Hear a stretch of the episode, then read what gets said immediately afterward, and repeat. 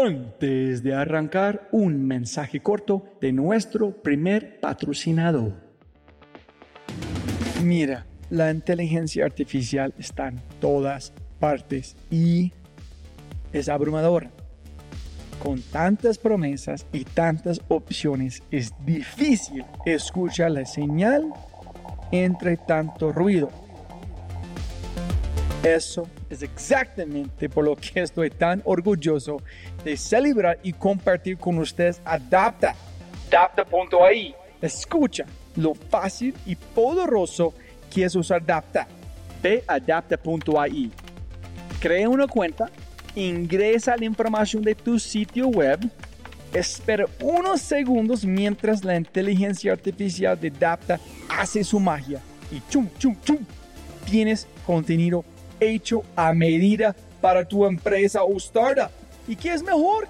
La inteligencia artificial de Dapta sigue produciendo contenido más inteligente mientras más lo usas. Y mejor que eso, esto es solo la punta de un enorme iceberg de lo que Dapta puede hacer. Dapta es fácilmente una de mis herramientas favoritas. Es alucinante.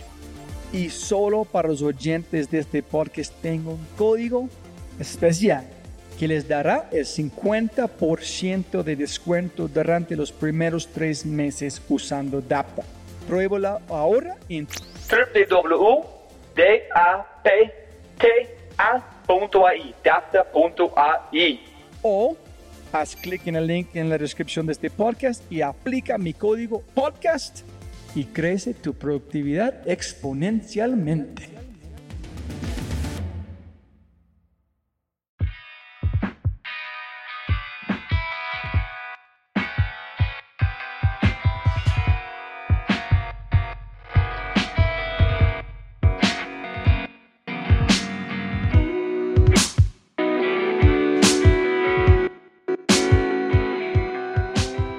Hola a todos, episodio of The Fry Show.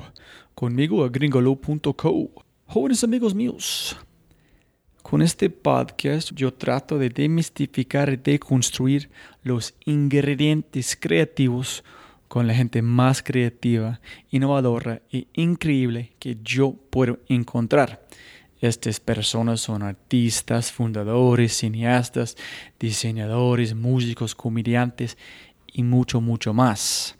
Si este es tu primer episodio, espero que lo disfrutes, como siempre.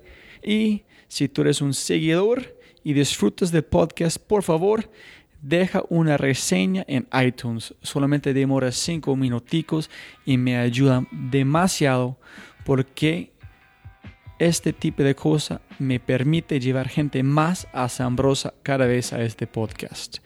Dame un like en Facebook, síguelo en Twitter, Instagram y déjame saber qué opinas. Listo. Con ese dicho, empezamos con el show. Jóvenes amigos míos, mi invitado Miguel Silva es el tipo al que llamas, que llamas cuando se pone en peligro su existencia o, en palabras gringo, when the shit hits the fan es el tipo que los presidentes llaman cuando tienen una crisis. Miguel Siva, el hombre para la comunicación de crisis. Hay una frase que me encanta que es chocar su cabeza contra experiencias y es ahí donde hay valor. Esa frase es de mi buen y gran amigo y el invitado de episodio número 2, Tomás Dueñas Uribe. En este momento esta cita es parte de mi ADN parte que respiro, parte de mi sangre, parte de todo. El valor de la vida proviene de vivir la vida en el borde y fuera de su zona de confort. Es algo que tienes que ganar. Y es algo que viene de las aguas que has tomado. Por ejemplo, la experiencia que Miguel Silva tiene no es algo que puedes inventar. Se lee como ficción. Miguel Silva fue jefe de gabinete del presidente de Colombia, CEO de Grupo Semana, consultor global de Weber Shandwick Worldwide, editor y jefe de la revista Rolling Stone América Latina, fundador y editor de Gato Pardo Magazine, fundador de Gravitas Comunicación, Senior Managing Director de FTI Consulting y ahorita fundador de Galileo 6 o Galileo 6. En este podcast discutimos viajando con un cirujano, la diferencia entre comunicación estratégica, la publicidad y comunicación de crisis, una japonesa contra un colombiano, poesía y muerte y las reglas del manual de crisis. Hay una profundidad en el contenido de este podcast que yo, yo mismo como gringo, no puedo comprender. Solo un pequeño grupo de personas comprenderá las experiencias que comparte Miguel Silva en el episodio. Si este podcast me cautivó bastante, solo podía imaginar lo que haría por ustedes, mi audiencia. Este podcast es más cerca de una película que la vida real. Y con ese dicho, es una vez más un honor compartir con ustedes otro episodio. Espero que disfrutes. Episodio número 47. Bautismo de fuego, chalecos antibales y comunicación en crisis con el maravilloso Miguel Silva.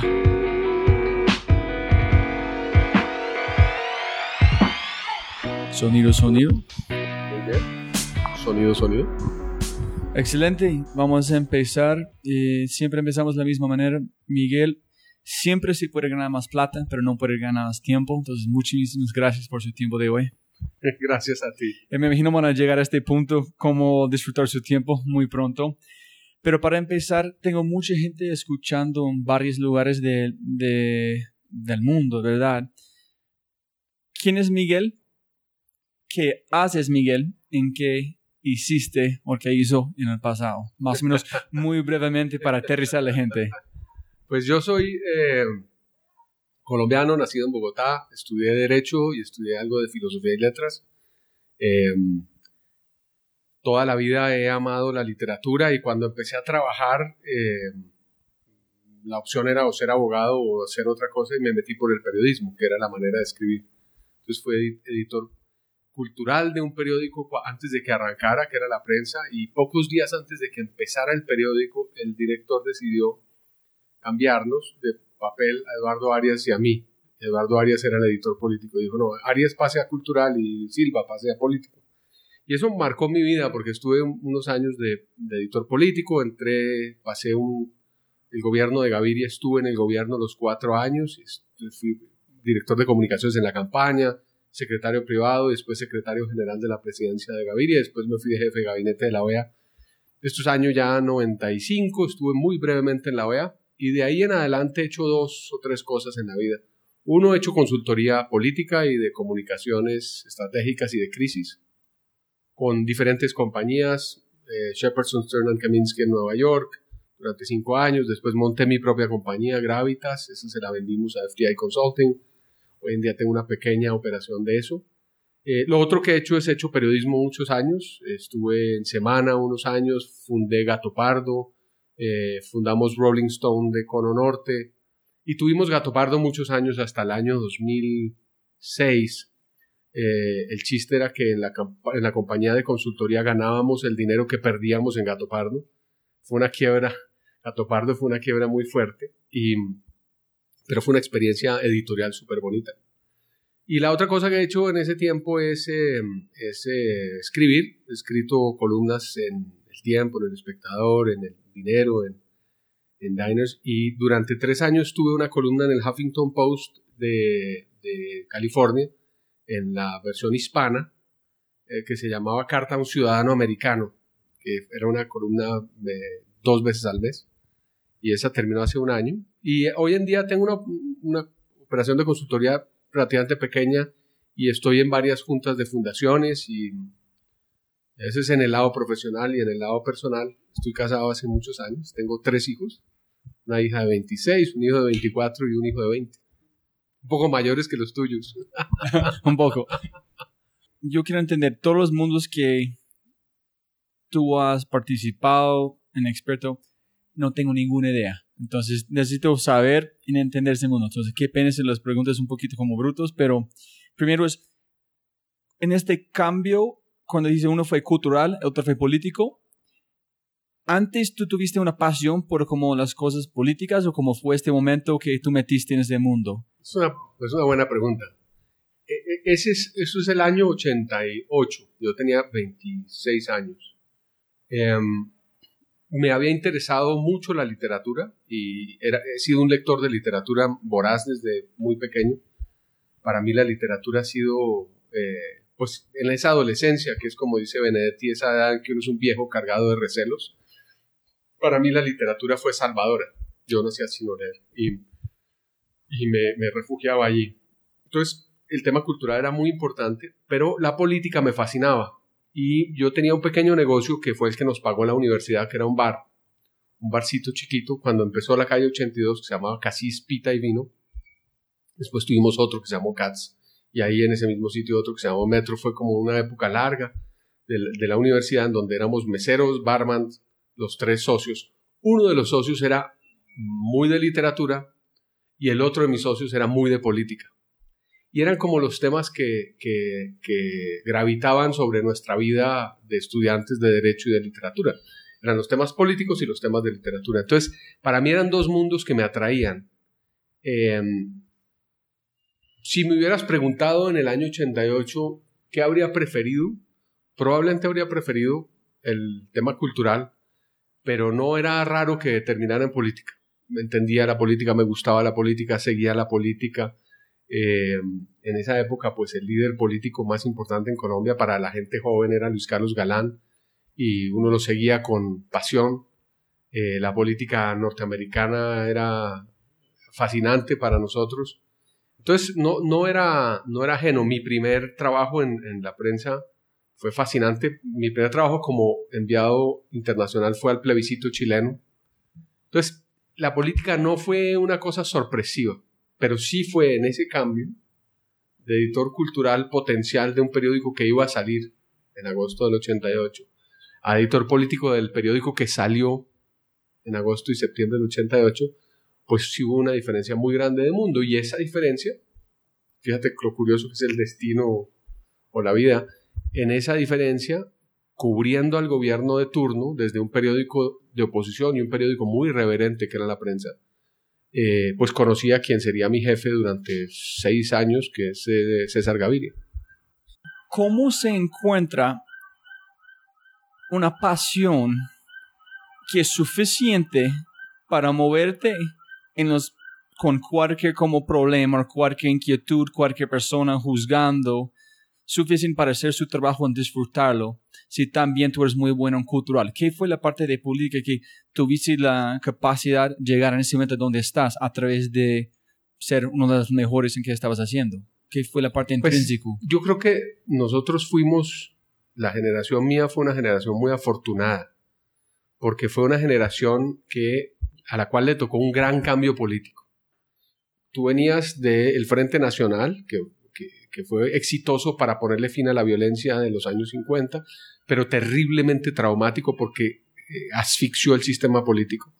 Y después tú llegas a los años 80, digamos, todos estos intentos de cambio constitucional para abrir la democracia colombiana que fueron infructuosos, ¿no? El acto legislativo del 79, en los 80 hubo varios, hasta el gobierno entre Barco y Gaviria, en donde arranca este, este proceso de de transformación, la séptima papeleta impulsada por los jóvenes, eh, en donde se lleva a cabo la Asamblea Nacional Constituyente. La Asamblea Nacional Constituyente tiene una tercera parte de miembros del M19. Yo había cubierto el proceso de paz del gobierno Barco con el M19. Entonces había una cosa fascinante de construcción de un nuevo país, que fue la constitución del 91. Entonces, cuando, cuando eh, Gaviria reemplaza a Galán y ganamos las elecciones, las primarias, eh, con la fuerza del galanismo y, y, de una juventud urbana que quería un cambio. Y después ganamos las elecciones generales eh, ya con la bandera oficial del Partido Liberal, pero también representando ese cambio. Eh, pues el gobierno que llega llega con un presidente que tiene 43 años, su esposa tiene 34, el Chief of Staff, eh, a, quien yo reemplazaría después, Fabio Villegas, tiene 34, 35 años. El ministro de Justicia tiene 27. Eh, ¿no? Yo tengo 28, soy secretario privado, el consejero de comunicaciones Mauricio Vargas tenía 29 años o 30, eh, el consejero constitucional, que es una de las mentes más brillantes de este país, Manuel José Cepeda, tiene 28 años, el actual procurador, Carrillo, en ese momento tenía 27 años. Entonces, si las personas liderando el país son tan jóvenes, ¿quién es su mentor? Fíjate, yo creo que ahí el, lo que, por eso te digo que yo creo que fuimos muy afortunados. Y además yo creo que fuimos doblemente afortunados, lo digo yo porque nunca volví a la política, eh, a la práctica de la política. Eh, y es que uno puede hacer como ya, check, eh, como dicen en inglés, been there, done that. Y, y, para mí fue muy importante pasar por el gobierno, pero, pero no, no nunca quise volver. Cuando tú preguntas mentoría, realmente lo que pasaba también es que el, presidente había sido ya, el presidente Gaviria había sido ministro, había sido pues congresista, muy joven, había sido ministro de Hacienda y ministro de Gobierno. Em, el, secretario general Villegas eh, había sido gobernador y había sido parlamentario. En fin, todo el mundo tenía una dosis de experiencia. Eh, el, ministro de Hacienda, Rudolf Holmes, tenía 40 y pico años, pero ya había estado en el Confis, había, estado eh, había sido asesor de política cafetera. Digamos, el grupo tenía buena experiencia, el grupo de los grandes tenía buena experiencia y los, menores quizá teníamos más que experiencia, una buena preparación, digo yo, pero mucho entusiasmo. Eh, entonces llegar a un gobierno cuando estás joven permite que tú eh, no tengas muchos intereses de ambición personal, trabajes mucho, no obstante que te paguen poco. Eh, y la verdad es que fue una experiencia, a mi juicio, fascinante. Cuatro años de, ese gobierno, un gobierno muy transformador. Después, muchas de esas transformaciones, que yo creo que han sido importantes, algunas se han ido eh, desfigurando con el tiempo, pero, pero a mí me marcó mucho y mi papel en ese gobierno tuvo que ver mucho con lo que ha sido mi práctica posterior, tuvo que ver con speechwriting, con el tema de escribir, cuál era el lenguaje, cuál era el lenguaje de ese gobierno, cuál, cómo, cómo se ponían palabras lo que ese gobierno quería representar como, como gobierno reformador. Em, y eso en sí era un oficio fascinante, pero el otro oficio era el de estrategia política, que era el manejo de las encuestas y el manejo de la estrategia política. Y, eso para mí fue un aprendizaje, porque yo no sabía de eso. Había empezado a aprender en la campaña, pero mi primera campaña fue esa. Eh, y yo venía del periodismo, no venía de la, de la consultoría. No sé cómo se dice, pero en inglés se llama como baptism by fire. Exacto. Es como ya, metido 100%. Un bautizo de fuego se llama en España. Si quieres aprender ya, hágale en la mejor comunidad que pueda hacer y no fue peligroso, no tuviste miedos, pero como fue mucho, es como fricción en Colombia en ese momento, ¿no? sin embargo, no sé, no quiero, en este parque no estoy, nunca tomo un lado, no me importa, solamente quiero los sentimientos, la motivación adentro. Entonces, ¿cómo estabas manejando cuando, digo, como Pablo en este momento, en todo el mundo, qué hiciste como periodismo en Colombia? Como tiene que ser como, no sé, huevos para tomar este como contar como Jaime Garzón, cualquier persona que tiene un voz, compartirlo es peligroso. Entonces, ¿cómo manejaste este? Eh, pues mira, hay, hay, hay momentos en que no, no son, creo que yo no los llamo, no son actos de coraje, son como actos de, de inconsciencia. Es decir, en serio, es como tú estás ahí cuando, cuando el candidato me llamó, yo estaba, yo había renunciado a la prensa y me han ofrecido un cargo menos importante en un periódico mucho más importante. Iba a ser subeditor político, eh, dependiendo del editor que era Darío Restrepo, en el tiempo. Era un, cargo más grande. Y nunca llegué, porque en la mitad del camino, en esas vacaciones, me llamaron a la campaña. Y cuando me llamaron a la campaña, Galán había sido asesinado el 18 de agosto del 89. Y yo entré a esta campaña y su primer discurso fue el 30 de septiembre en Barranquilla. Y claro, el nivel de seguridad era loco, loco.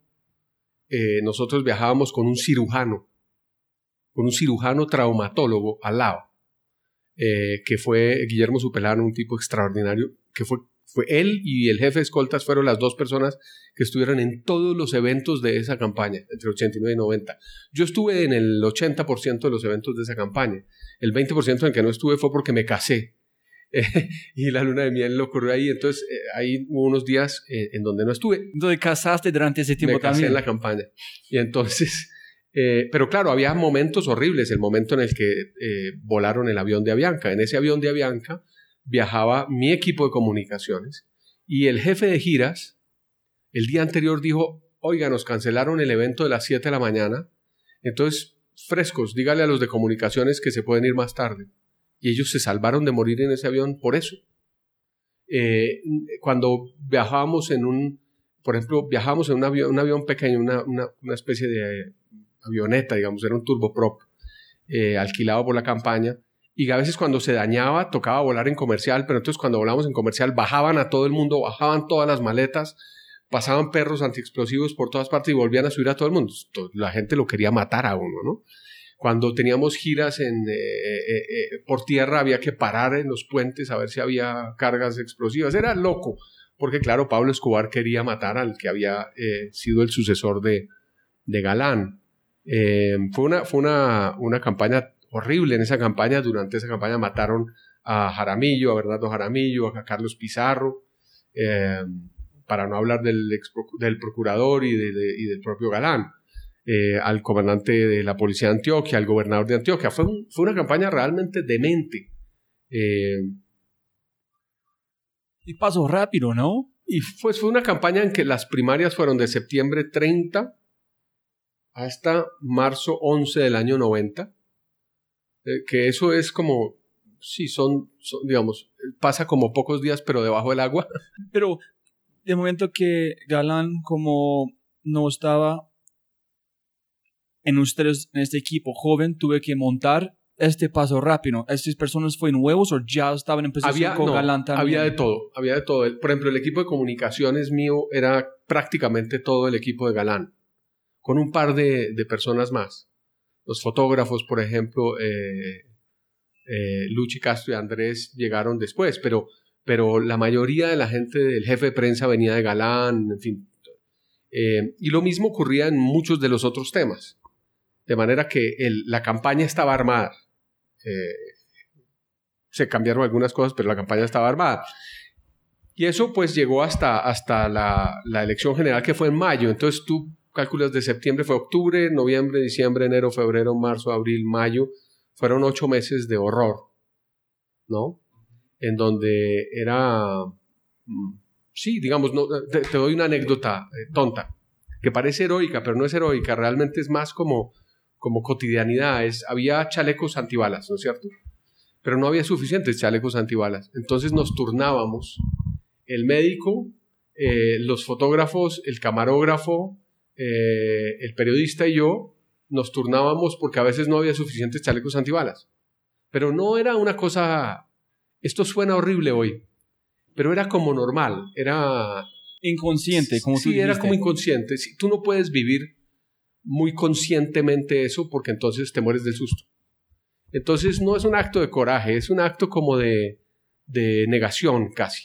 Pero es, eso es muy importante porque nunca, tuviste nunca tuve la oportunidad de hablar de este. Es más un acto de negación de su cuerpo autopiloto porque sabe de una manera muy profundamente primitivo que para sobrevivir en lograr que tengo que lograr, tengo que hacer este, o es consciente que si el momento que los, los, pensamientos empiecen a entrar, solamente tiene que empujarlo. Entonces, es un, tiene que ser una mentalidad muy fuerte o es siempre, no, trata no, ¿qué es inconsciente, inconsciente? Es una mezcla de, de todo. Obviamente hay un nivel de conciencia porque, por ejemplo, tú tienes, nosotros contratamos a unos ingleses para que miraran el tema de seguridad, ¿no? Al comienzo, y entonces dieron unas recomendaciones recomendaciones básicas, digamos, los escoltas del candidato no pueden llevar maletas, ¿no? Son escoltas, no son maleteros. Ese tipo de recomendaciones.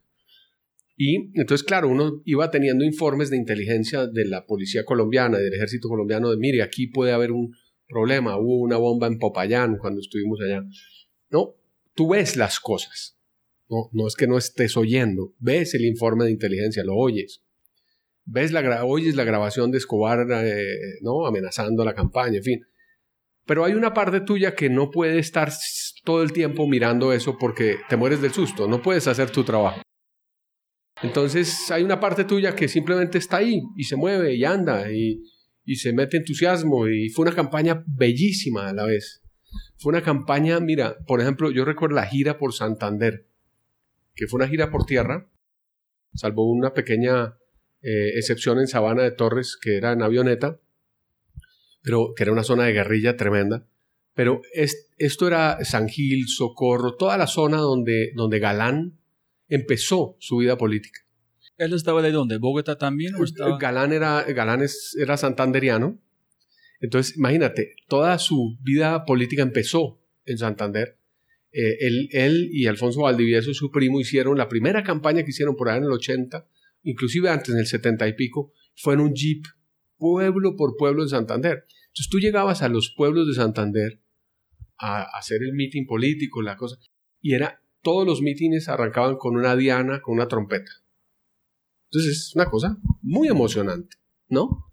Es una cosa muy apasionante. Y después entrabas a las casas de la gente, todo el mundo tenía una foto con Galán, era una cosa de un, de un eh, eh, eh, emocionante muy profundo.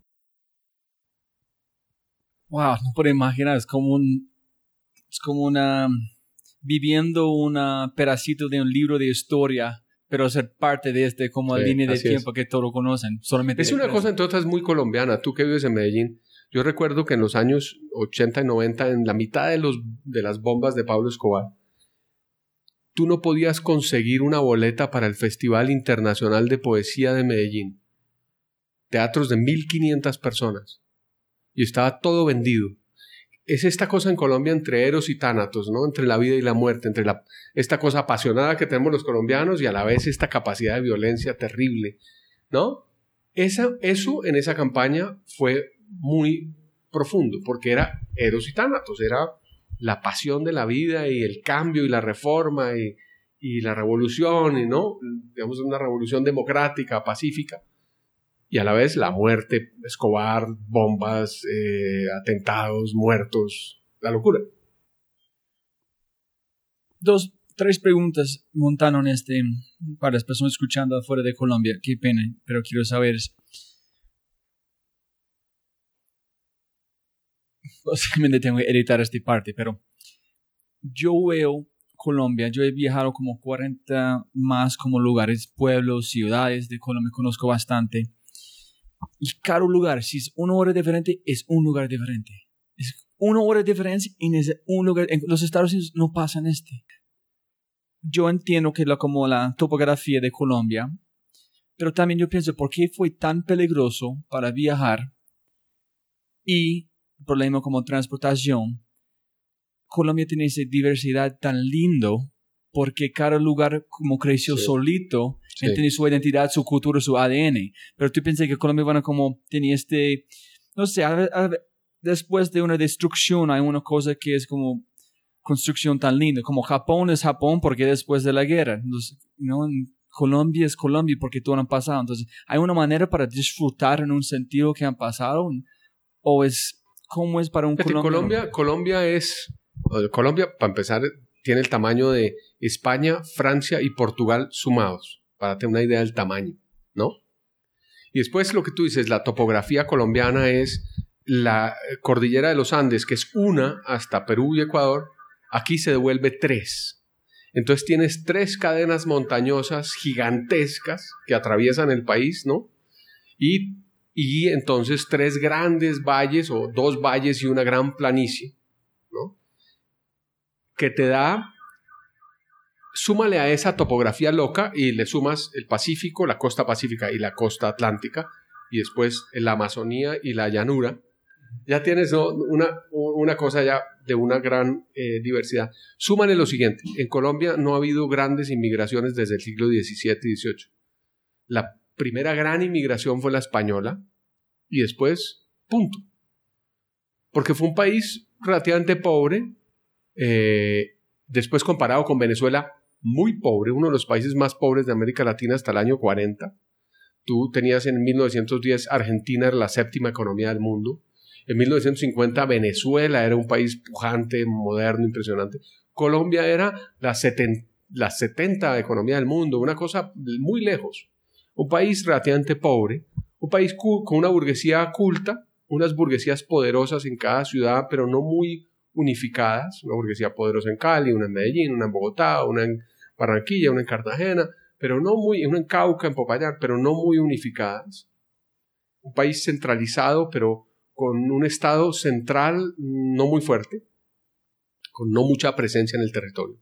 Y solo hubo dos inmigraciones adicionales, diría yo, en los años 20. Una sirio-libanesa.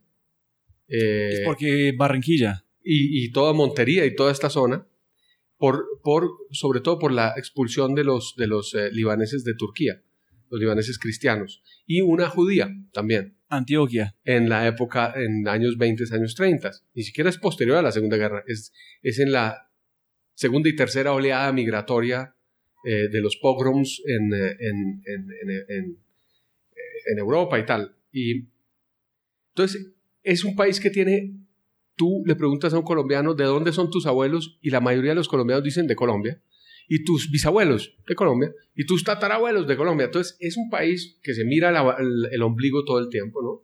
Y muy, muy aislado, aislado de Venezuela por la, los llanos, aislado de Panamá por el Darién, aislado de Perú y Ecuador por eh, esta cordillera, eh, aislado del Brasil por la Amazonia, entonces, país muy cerrado. Todo eso lo que te da es este país tan raro. Es un país fascinante, pero es un país como, como metido hacia adentro, como, y te da lo que tú dices, que es cambias de ciudad, cambias de departamento, cambias de región, y es otro mundo. Ahora, eso tiene que ver también con el tipo de español que llegó a cada sitio.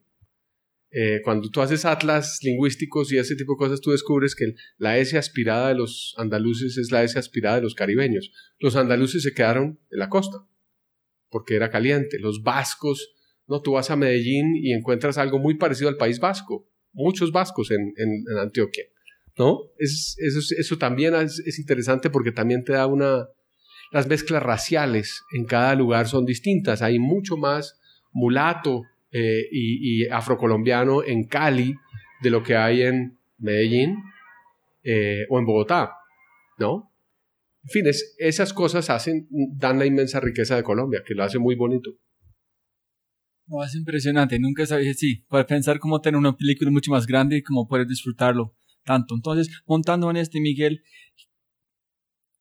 siempre se trata de no encontrar con mis conversaciones es que yo entiendo en una manera que no puedo poner en palabras los poderes de Colombia en los colombianos, pero también yo veo como debilidades que yo he visto como, como estudios culturales de los colombianos.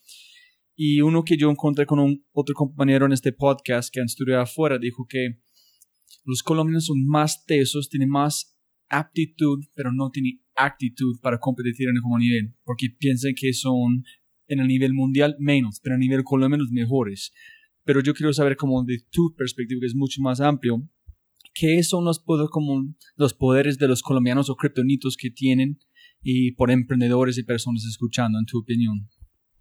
Pues yo creo que la dureza de la vida que nos ha tocado, la, la propia ausencia de prosperidad grande. Tú, tú vas a México, vas a Venezuela, vas a Argentina, vas a Brasil, encuentras estos inmensa prosperidad, ¿no? Vas a, qué sé yo, a Sao Paulo y hay, no sé, dos mil yates.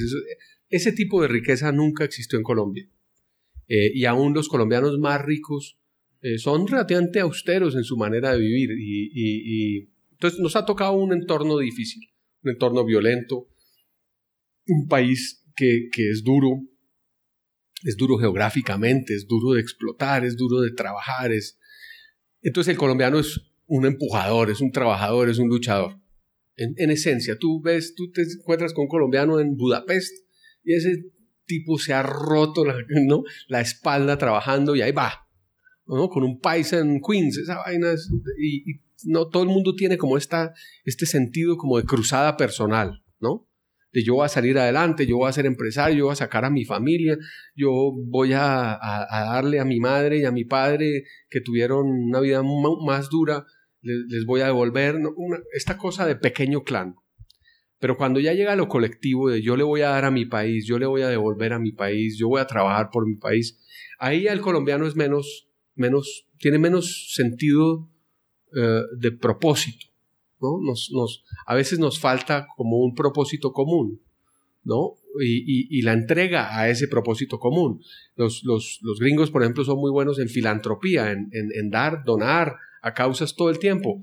Y es parte de su cultura. En Colombia eso no es parte de la cultura. Eh, donar, ¿a quién? ¿Quién? ¿Por qué voy a donar? Si yo tengo una poquita plata, ¿por qué le voy a donar a otro? ¿No? Eh, que donen los ricos. En, en Estados Unidos dona a todo el mundo. Eh, este, este sentido de, de, lo colectivo nos falta. lo hemos ido construyendo y en los últimos años ha ido mejorando. Y te doy un ejemplo tonto, que es la selección de fútbol. Con la selección de fútbol siempre nos pasó esa neurosis de fracaso que tú mencionas, que es como esto de no nos lo merecemos. No, la selección está bien, pero nunca van a llegar. Y si llegan al Mundial, eh, están bien, pero nunca van a pasar de la primera vuelta.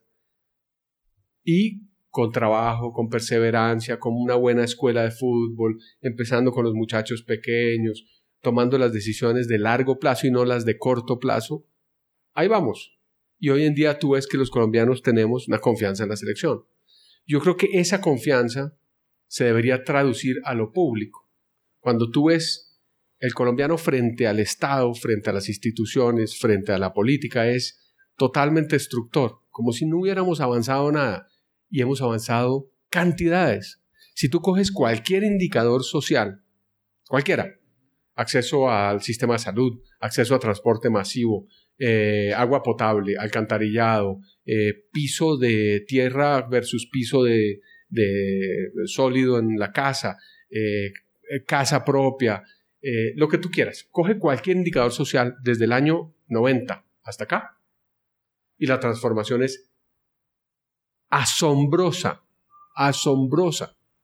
Este país ha cambiado en 30 años asombrosamente. A la vez tiene instituciones ¿no? Digamos, un presidente que quiso perpetuarse en el poder, la Corte no lo dejó.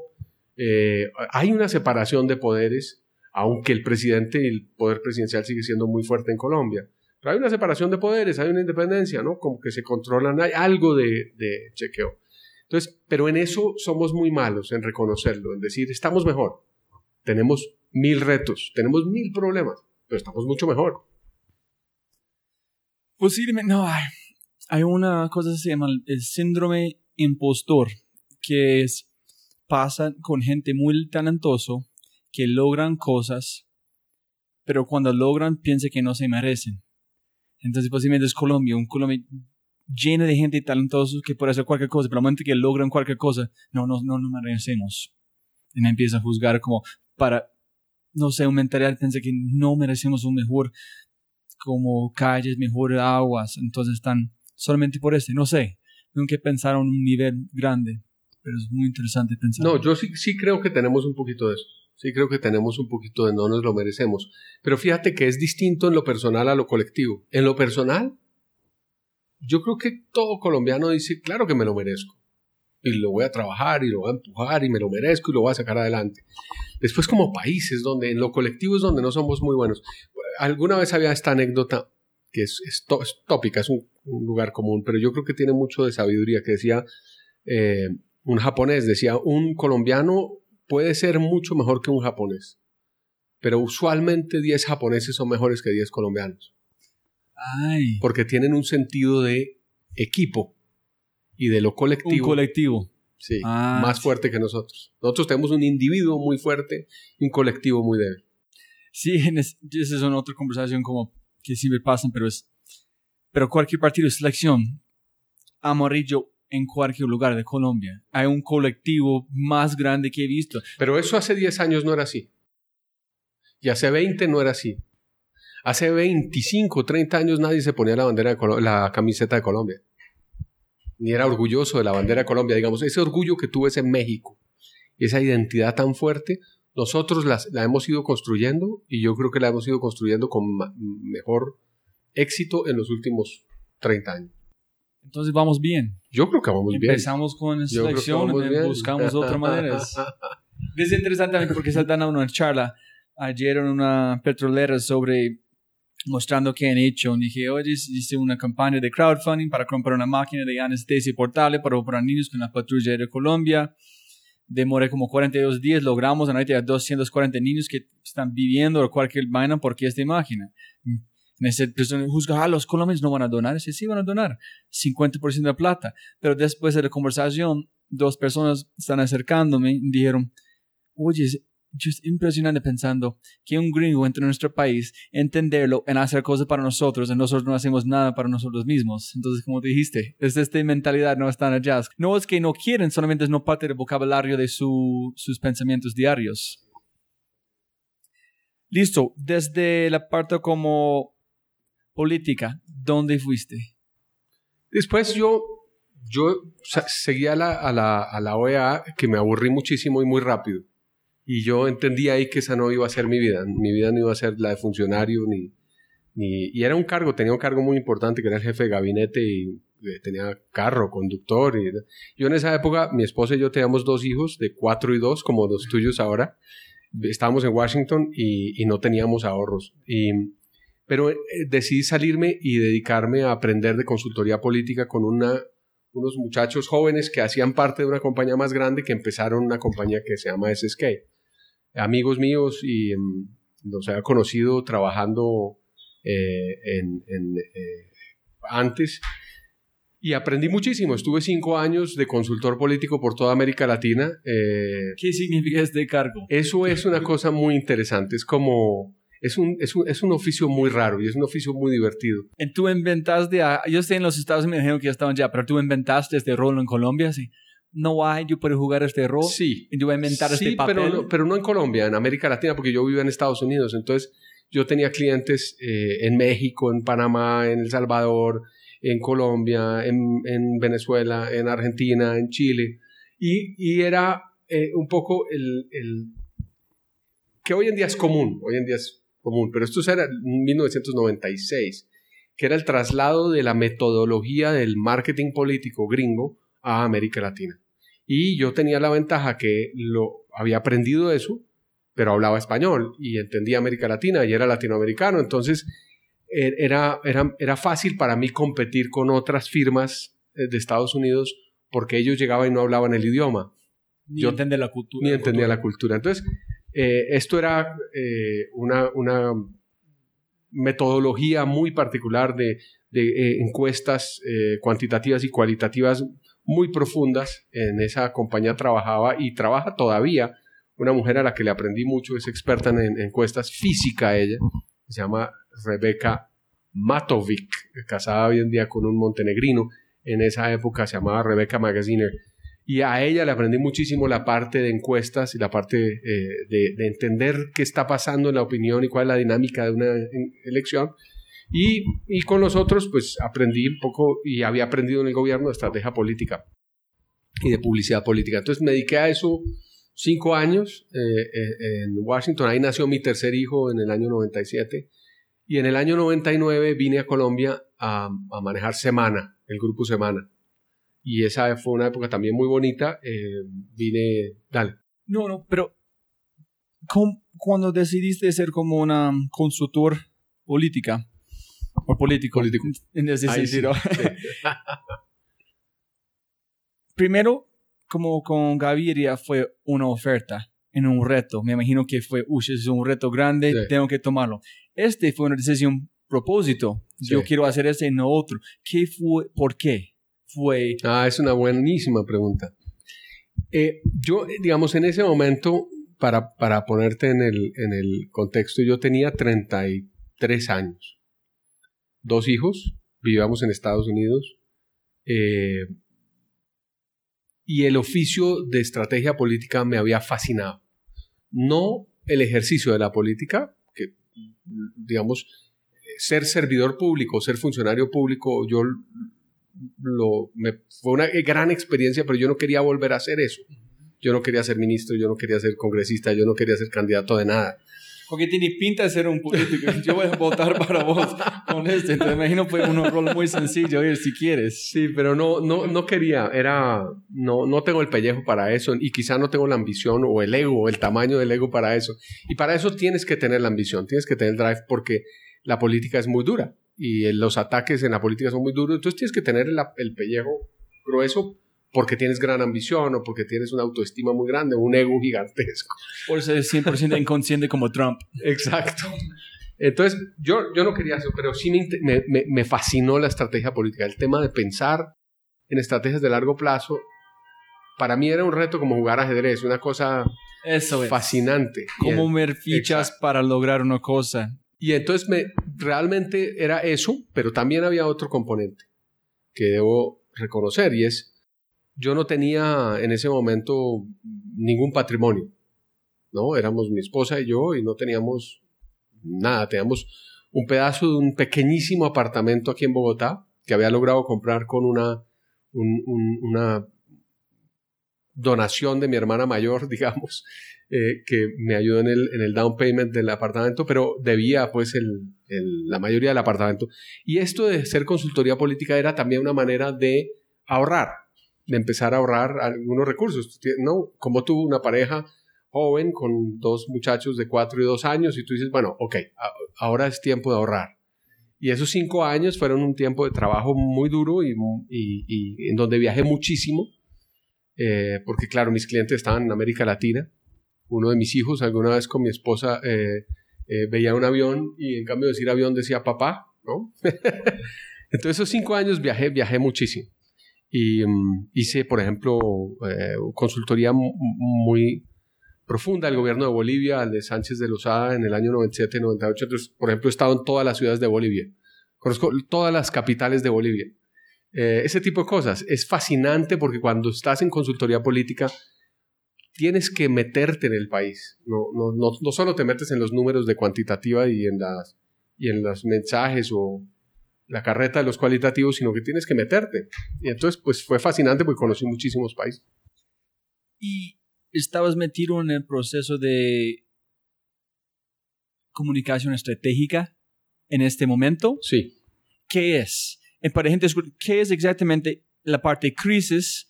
Y también, ¿qué es la diferencia entre como J. Walter Thompson haciendo una cosa de campaña de comunicación con una estrategia okay. contra... Está bien no, el, el, ok, ¿qué es comunicación estratégica aplicada a corporaciones o a, empresas o a productos o al sector privado en general o a, coaliciones o a ONGs? Eh, es, es la aplicación del marketing político a los issues del sector privado. Digamos, tú tienes una aerolínea que tiene una, eh, un reto competitivo de mercado muy fuerte. Avianca, en ese momento, por ejemplo, estaba hablando del año 98, tiene un reto de competencia con ASIS, era una, una aerolínea que se le metió a Bianca. A Bianca era una aerolínea muy antipática y ASIS era una, una aerolínea que dijo, vamos a hacer una aerolínea simpática. Y su eslogan era por el respeto, diciendo un poco, un poco diciendo, a Bianca te irrespeta, yo sí te respeto, ¿no? Y los, los empleados de la aerolínea eran maravillosos, eran simpatiquísimos. Y a nosotros nos contrató, o yo fui a Bianca y le dije, mire, eh, yo tengo esta metodología para entender los retos de competencia de mercado y cambiar la cultura competitiva de mercado de una compañía.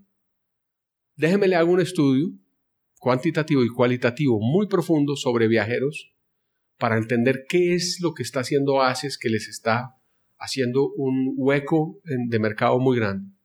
Y eso es comunicaciones estratégicas cuando llegas a una estrategia, entonces ya todo lo demás es táctico. La publicidad de J. Walter Thompson es táctico.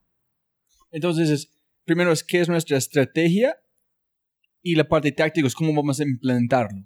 Exacto. La estrategia es el plan general para ganar una guerra y la táctica es qué hago con los tanques y con los aviones y con la infantería. Eso es una definición, entre otras, que a los publicistas les molesta mucho. Porque, claro, los pone la cosa puramente táctica. Y es un poco unfair es injusto con los publicistas porque los publicistas también tienen un componente estratégico antes de hacerlo táctico. Pero en términos de negocio, lo que hicimos en esa época, al crear estas compañías de comunicación estratégicas fue ponernos por encima de las agencias de publicidad y de las agencias de manejo de medios de comunicación o de, free press o ese tipo de cosas. Nuestro cliente no era el vicepresidente de mercadeo, nuestro cliente no era el vicepresidente de comunicaciones, nuestro cliente era el CEO, porque el CEO estaba con una competencia de mercado muy grande o con una crisis. Y ahí va el tema de la crisis. ¿Qué es, qué es el manejo de crisis? Es lo mismo, es cuando una compañía o un gobierno o un candidato entran en un momento en el cual una crisis pone en peligro su existencia, una crisis pone en peligro su, su manera de hacer las cosas, o su campaña, o su gobierno, o lo que hace una empresa. Y ahí los expertos en crisis son muy importantes, porque cuando tú estás adentro de la crisis es muy difícil aceptar que hay una crisis, es muy difícil entender qué está pasando, es muy difícil saber si debes hablar o no debes hablar, los abogados te dicen que no debes hablar. Eh, entonces, el, cuento del manejo de crisis es súper sofisticado y, y súper interesante. ¿Tuviste una como teléfono rojo? Porque mira como es publicidad, es como comunicación estratégica. Es listo, queremos cambiar la visión, llamamos Miguel, pero mente de crisis es ¿Dónde está el avión? Están allá en la pista esperándote, Miguel. Necesitamos en Argentina en este momento. Sí. Ah, un poco Gravitas, la compañía que construimos con Ricardo Santamaría, Camilo Granada y Juanita Ochoa. Em, y después con, con, digamos, lo que fue el, el, resto del equipo, Johanna Peters, Andrés Gómez, en fin. Un grupo muy grande de personas. Eh, ese equipo, esa compañía que fue en su momento, y yo creo que sigue siendo, ahora es FTI Consulting, sigue siendo la compañía más grande en Colombia, esa compañía fue importante por eso, porque a nosotros quizá no nos llamaban cuando estaban buscando eh, lanzar un producto de Unilever. Ni éramos la agencia para eso y éramos un overkill. Pero cuando había una operación de cerebro, nos llamaban. Cuando necesitaban neurocirujanos, nos llamaban. Es decir, cuando, cuando necesitaban bomberos, esta, era la oficina de bomberos. ¿Puede darme un ejemplo de un, como un caso como más... el ejemplo más... más eh, violenta, más... Yo, bueno, hay muchos, pero... pero hay muchos y algunos que no se pueden contar, pero, por ejemplo... ¿Uno que disfrutaste? En el año 2004, tal vez, yo estaba en San Andrés, en Providencia, perdón, con mi familia de vacaciones, enero 4 y me llaman de Bancolombia. Y me dicen... ¿En qué año? 2004. Y me dicen, ¿usted dónde está? Yo llego en Providencia. Dice, lo necesitamos en Medellín mañana. Yo nunca había trabajado con Bancolombia. Y yo dije, bueno, pues no sé si alcanzo a llegar mañana, pero ¿por qué? Dijo, no, el presidente de Bancolombia quiere hablar con usted porque hay una crisis en Bancolombia. ¿Pero fue primero como crisis de ellos una crisis. no, pero es porque, ¿por qué llamaron a Miguel Silva y no a otra persona? ¿Ustedes en Gravitas fue los mejores o la, el nombre como top para llamar?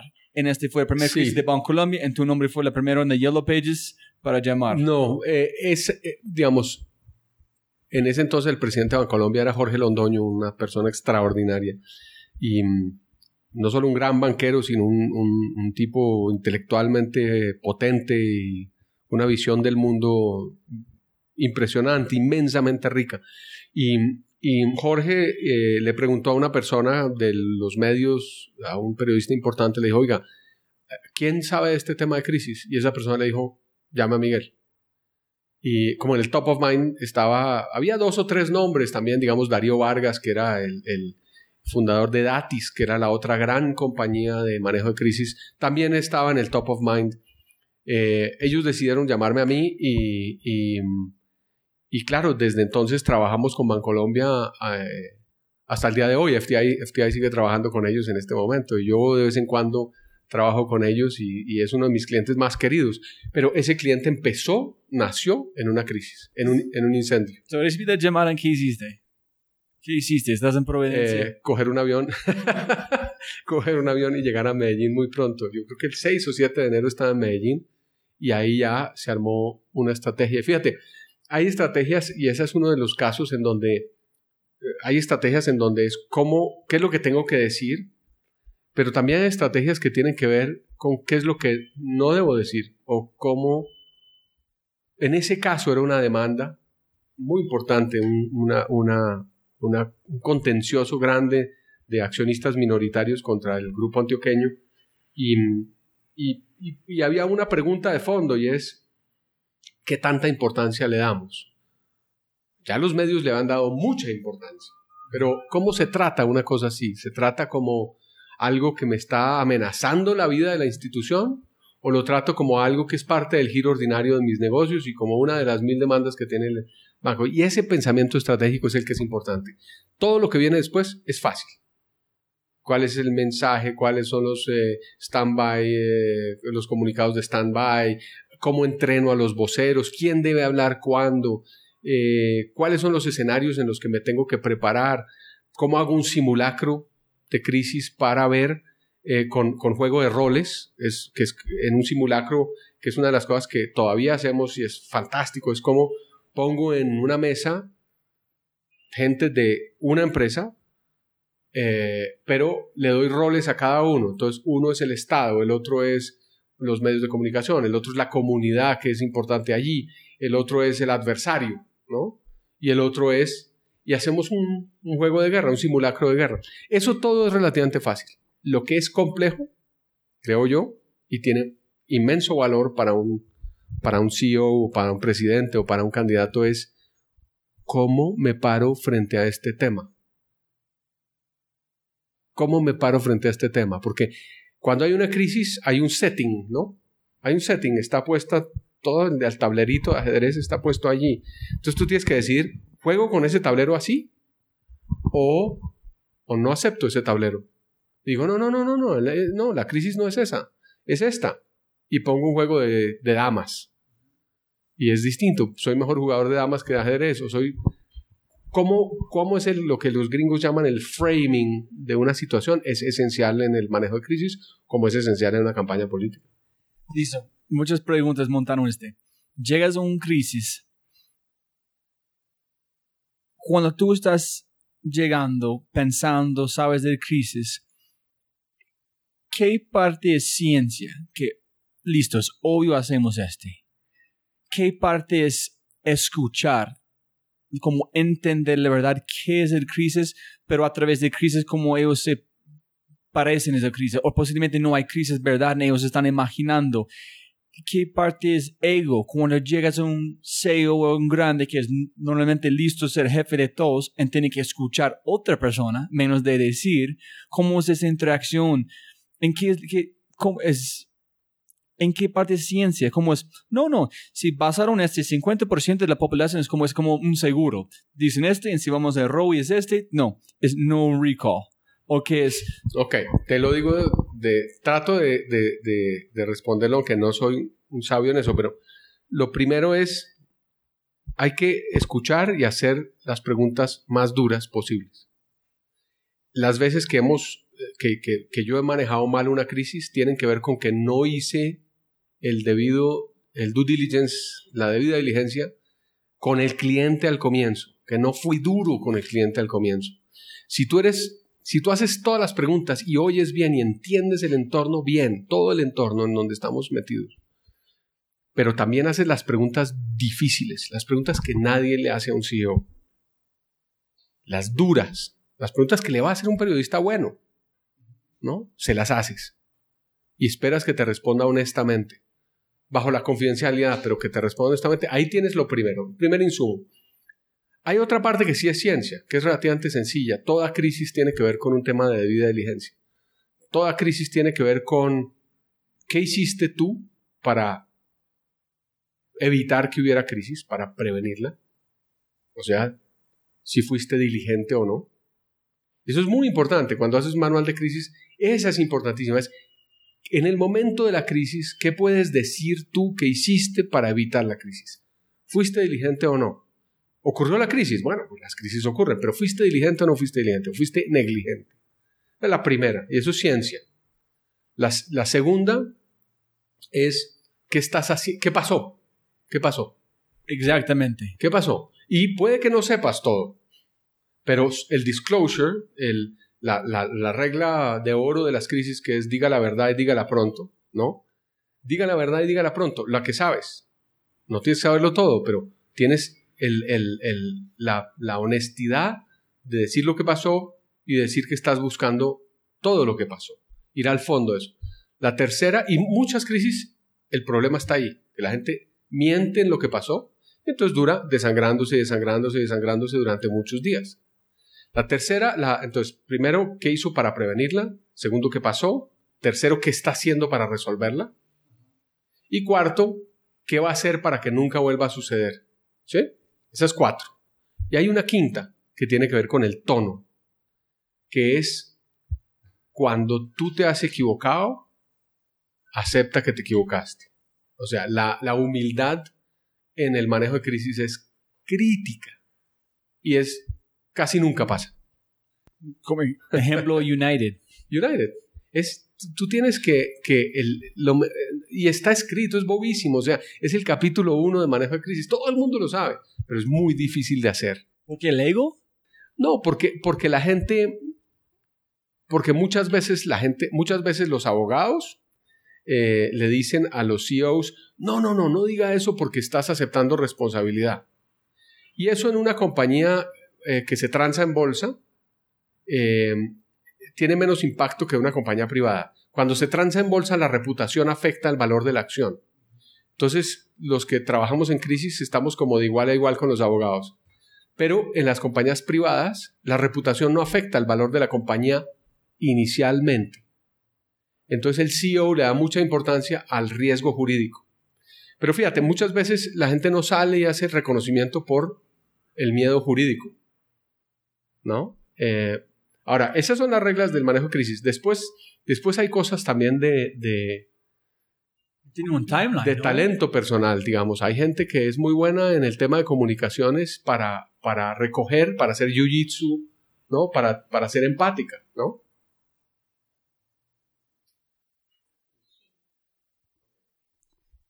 Pero hay también un timeline, ¿no? Si es un crisis, no hay mucho tiempo pensar, tiene que accionar rápido porque más tiempo estás perdiendo más valor. Ahí tienes Katrina, eh, ahí tienes el, el, derrame del Golfo de México, ahí tienes, eh, en fin, todas las crisis que se manejan mal es porque durante tres días la gente piensa, estoy en crisis, ¿habrá una crisis? No, esto va a pasar, mantengamos un perfil bajo.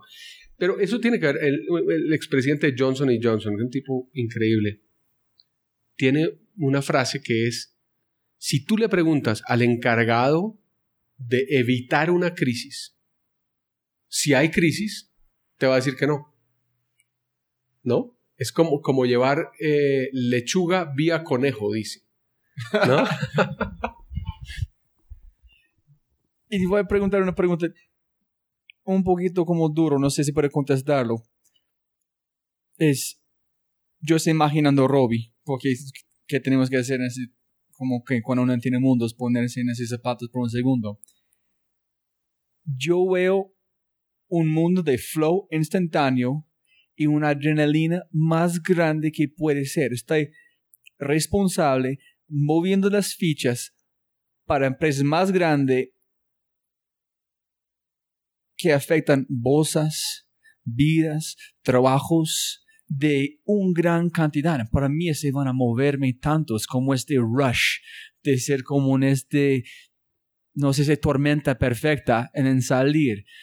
Ese para mí van a ser como una cosa que no puede salir. Ese porque si yo estoy pensando, este es la única cosa que quiero hacer. Es estas cosas de crisis. ¿Qué fue la cosa que, que te gustó más de este?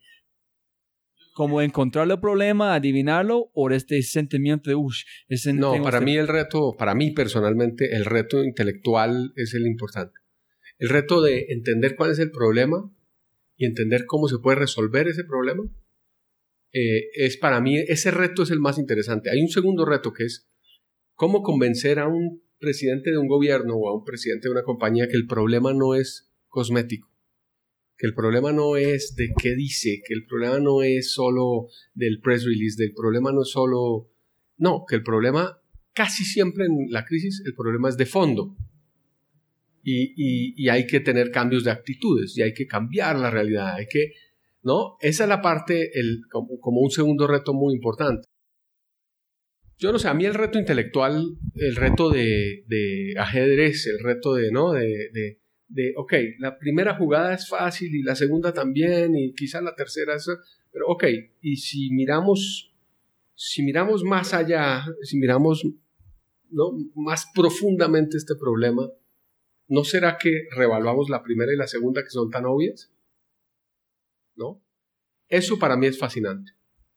Cuando nos contrata, por ejemplo, una compañía que quiere llevar a cabo una obra o, una, un proyecto que tiene, que es discutible, o que tiene resistencia eh, de la comunidad, o que podría tener resistencia de la comunidad, y uno hace un simulacro y se da cuenta que no funciona. No funciona.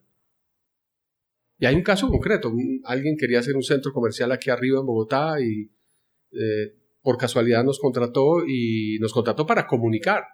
Y nosotros le dijimos, mm, espere, si nos va a contratar, deje, hacemos unos estudios cualitativos y miramos porque intuitivamente creemos que el escándalo va a ser gigantesco. Y la conclusión fue, no lo haga, no lo haga. No, va a salir. No hay manera que eh, el nivel de protesta que va a tener eh, haga que el regulador le dé a usted licencia para eso. No, se no va a tener licencia social para eso. No importa si usted... Licencia social, ¿qué es este? No, licencia social es como el permiso que te da la comunidad. Como Uber tiene, ¿no? Uber tiene licencia Uber tiene, no tiene licencia real, pero tiene licencia social, exacto. Exacto. Es un poco la licencia que te da la sociedad para... Entonces dicen, no podemos... No lo haga. Y, y ese cliente no lo hizo. Ese cliente ¿No le gustó que se lo dijéramos? ¿Le molestó mucho que se lo dijéramos? Pero no, que fue un problema que es imposible solucionar, solamente es aceptarlo, mover, en ellos no, ellos quieren no. Nosotros lo que dijimos fue, no hay mensaje de opinión pública, no hay estrategia de opinión pública, no hay un plan de comunicaciones que pueda resolver los retos que estamos viendo en el research, en las encuestas y en los grupos focales no lo podemos resolver. No hay un solo mensaje que funcione. No, que es un centro comercial pequeño y de alto, nada, no funcionaba nada. La gente no quería un centro comercial ahí, full stop. Y le dijimos al cliente, el cliente estaba muy molesto. Yo no los contraté a ustedes para que me dijeran que no, los contraté a ustedes para que me dijeran cómo. Le dijimos, es que no hay cómo. Si quiere, contrate a otra compañía. Y otra compañía probablemente le va a decir que sí hay cómo. No le va a salir y usted va a sufrir y su marca va a sufrir y su nombre va a sufrir y va a sufrir innecesariamente porque usted tiene suficiente plata para hacer otras cosas. No lo haga. Y no lo hizo. Ah, súper. No lo hizo. Hoy en ese sitio hay un edificio residencial. ¿Sí? Sí. ¿Y ellos dijeron gracias después? No. Listo. Entonces tuviste que hacer su propio pat on the back. Exacto.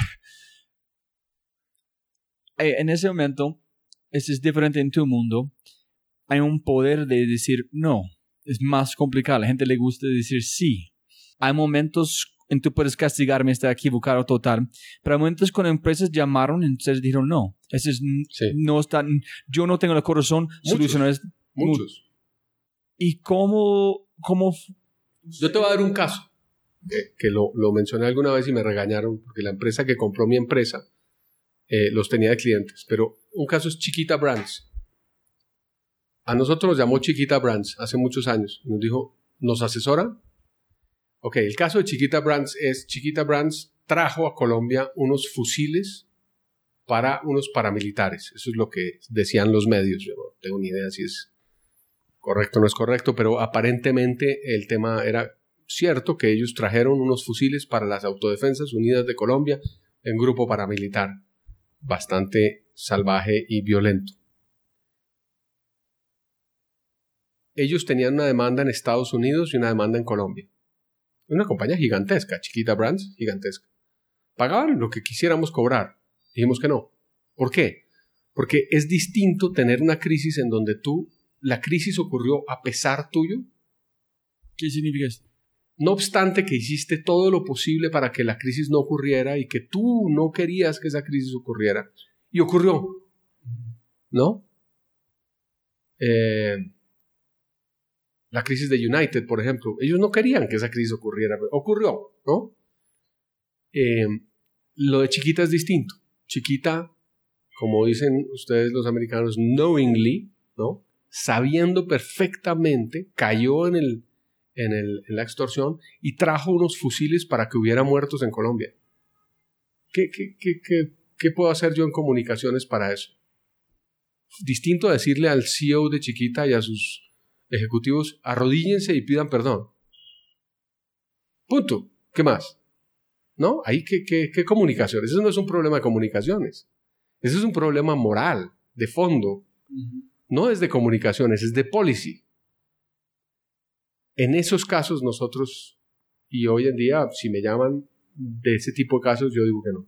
Pero ustedes tuvieron como una cultura, una cosa, un acuerdo entre ustedes que Sí. cualquier cosa que uno de nosotros nos toca en el corazón. Con que, con que a uno no le gustara, no entraba. Pues, estuvo bien, digamos. Nosotros esa compañía, pues la vendimos en el 2007 y la compró una compañía grande que se transa en bolsa. Eh, ahí las reglas son distintas, pero, pero mientras pudimos gobernar la compañía, la gobernamos con ese criterio. Es basta con que a uno no le guste un cliente que no lo tenemos. Hay una frase de, en un libro que se llama Antifrágil, que es como más crisis, más cosas mejor, empresas van a como crecer. Hay una manera, por ejemplo, en cualquier, si tú es Banco Colombia, donde trabajo, puedes entender posiblemente una gran cantidad de crisis que van a pasar. Entonces, hay una manera contratar a una empresa como Gravitas o ustedes antes en decir, listo, yo quiero como simulacro de sí, todas las sí. crisis posibles Sí. en cómo podemos mejorar después. Eso se llama un manual de crisis. Y eso, los que han hecho eso ah, muy sofisticado son las aerolíneas. La industria aeronáutica tiene eso hasta el último detalle. Son genios en eso. Nosotros hemos hecho, pues, en esa compañía, y hoy en día eh, eh, tengo un, un- un caso que puede llevar allá, manuales muy exhaustivos de crisis para compañías muy grandes. Y, y hay una cosa que es divertida para cuando uno empieza a hacer eso, y es que una, una de las, cuando te contratan para eso, yo siempre digo, ok, en el equipo yo necesito cuatro personas de la compañía, de alto nivel. Una tiene que ser la más paranoica posible. El que siempre piensa catastróficamente, el que siempre piensa que todo va a salir mal, que va a ser... Ese lo quiero ahí. Lo quiero en mi mesa porque esa capacidad de pensamiento catastrófico es esencial para hacer un buen manual de crisis. Pues tú arrancas viendo cuáles son todas las cosas que pueden salir mal, ¿no? Y son miles. Ok, después de esas que pueden salir mal, ¿cuáles pueden ser muy malas para la reputación si se manejan mal? Ok, estas. Ok, de estas, ¿qué son las cosas que podemos hacer hoy, hoy, hoy, hoy, sin que hayan ocurrido? En cada una de esas, para demostrar que fuimos diligentes. Y después ya haces para cada caso qué audiencias son importantes, cuáles son los mensajes. Puedes llegar hasta el extremo de tener borradores de comunicados de prensa para cada eh, escenario y quién es el vocero. o sea, puede llegar a un nivel de detalle y debería llegar a un nivel de detalle, pero la mayoría de las empresas no lo hacen, no lo hacen con esa cosa exhaus- exhaustiva.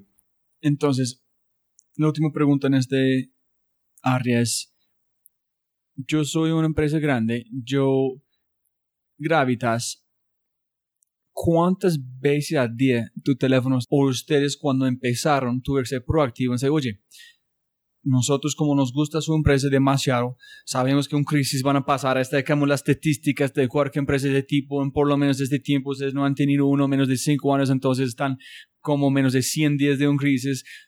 Yo quiero hacer un simulacro, como simulacro con ustedes para evitarlo en vender de esta manera, menos de esperar por la llamada. Es una buena pregunta. Yo te diría que es como 90-10. 90 qué? 90 crisis que ocurrieron y de ahí en adelante el, el- cliente al manejar esa crisis nos dijo, ok, entiendo. Miremos todas las crisis posibles, trabajemos un manual de crisis y entrenemos voceros y entrenemos la compañía para manejar crisis. Pero 90% después de que ocurriera una crisis. Entonces solamente ustedes esperaron por la llamada en este es cliente por vida. No de por vida, pero sí, si era un cliente, digamos, sí, es un caso interesante, depende. Había como de todo. Y hay como de todo. Hay clientes que te contratan para una crisis y al terminar la crisis se acaba el cliente. Y hay clientes, yo diría que los que son más, más eh, sofisticados, que entienden que, que las comunicaciones no son un tema adjetivo ahí, algo que ocurre después de que trabajas, sino que las comunicaciones son territorio, que las comunicaciones, en las comunicaciones se juega tu, prestigio personal, las marcas, tu empresa, los gobiernos, tus políticas, ¿no? Eh, en las comunicaciones se juega todo eso. E, ese cliente más sofisticado, usualmente después de una crisis, lo, lo deja uno permanentemente con un, con un fee permanente para ayudarle a construir una cultura de comunicaciones al interior de la compañía.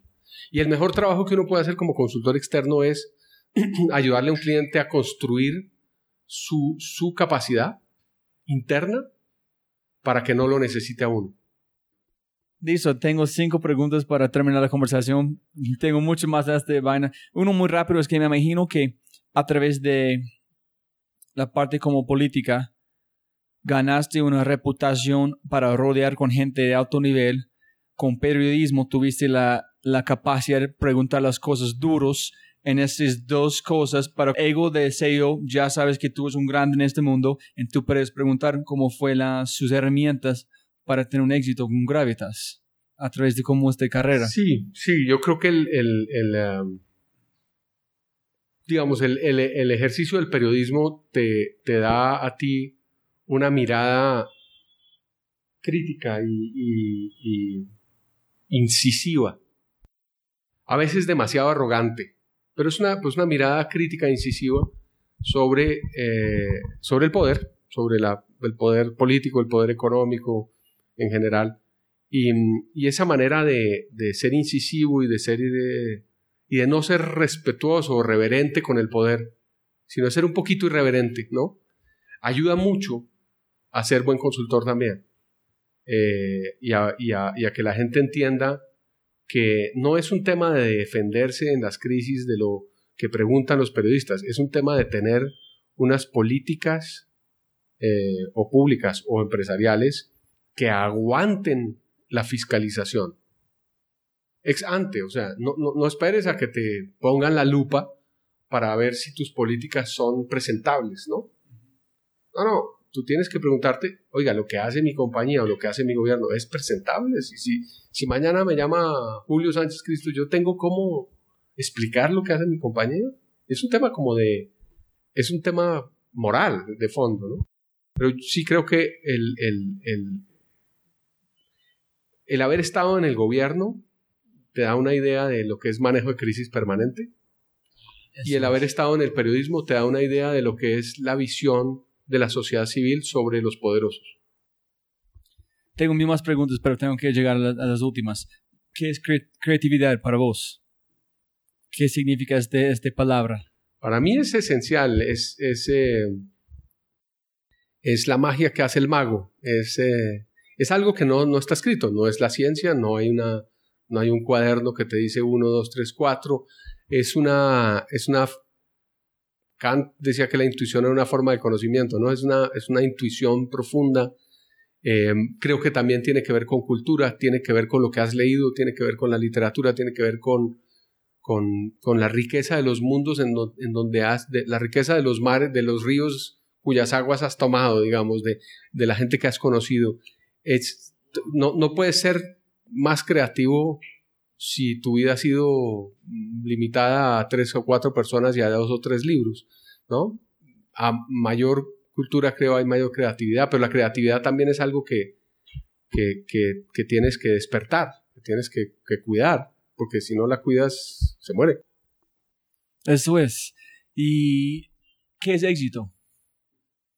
Éxito es una cosa definida de maneras muy distintas. Pero para vos, eh, para Miguel Silva, en este para momento. Mí, para mí, eh, para mí, éxito tenía mucho que ver con libertad.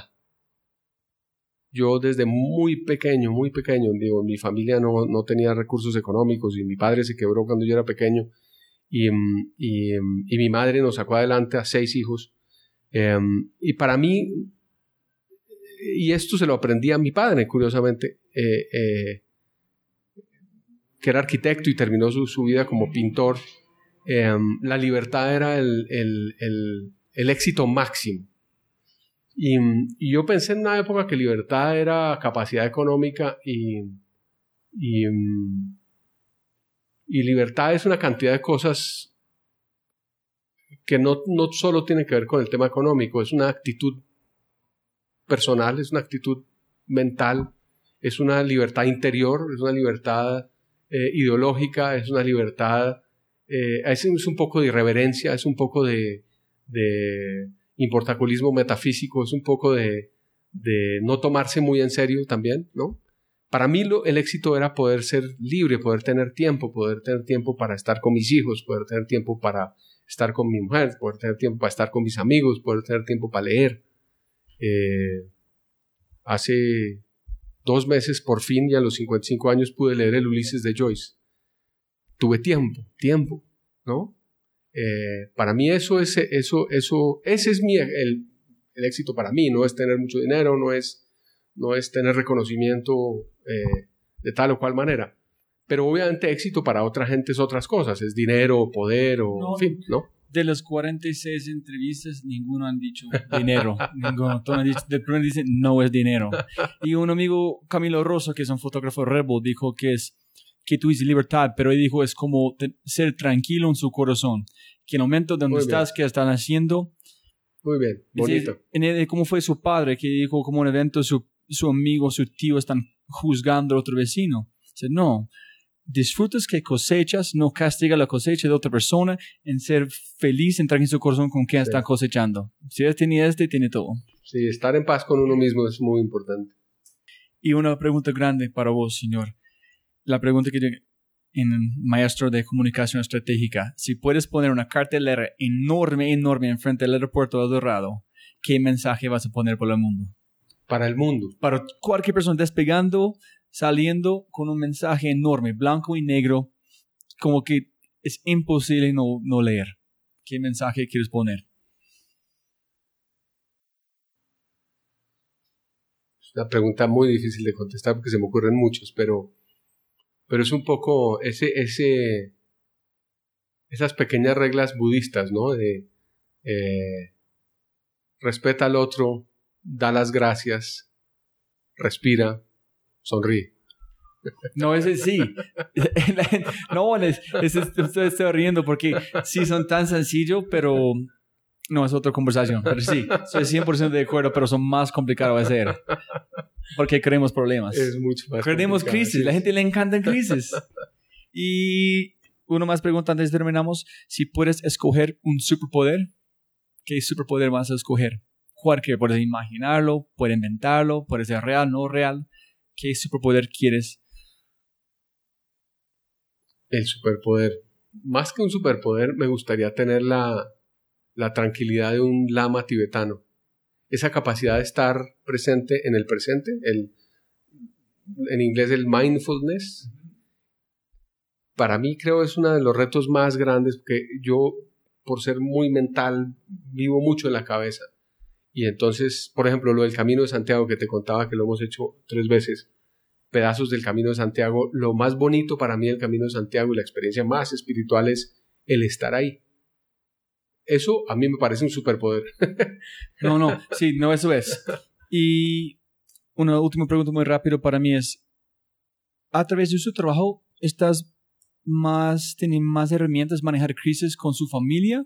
Porque han vivido en un mundo tan con tantos tormentas que cualquier cosa no es nada porque has visto o eres tormenta completamente diferente y no puedes comparar.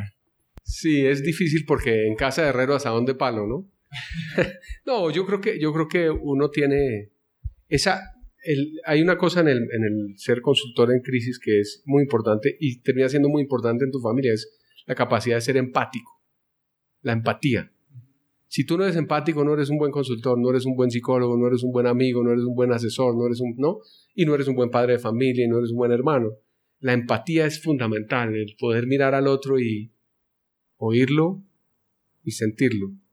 Y eso, ese es un instrumento importante, pero, pero como te digo, en casa de herrero asadón de palo. La verdad. Listo, Miguel, como empezamos, mil gracias por su tiempo. muchas gracias a ti. ¿Tienes un consejo, un mensaje que quieres dar a la gente antes de terminamos? O? No, no, no, no, no, no soy, no soy así el, eh, el, eh, maestro de los consejos.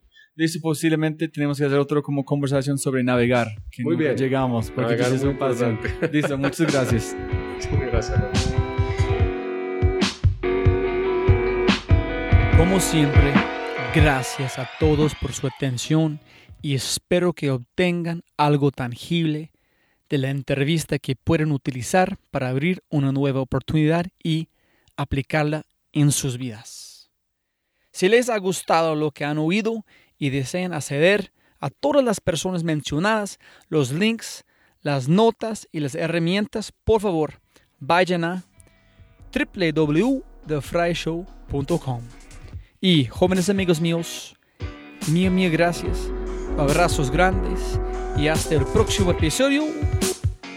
Yo soy elgringolow.co y este fue otro episodio de The Fry Show.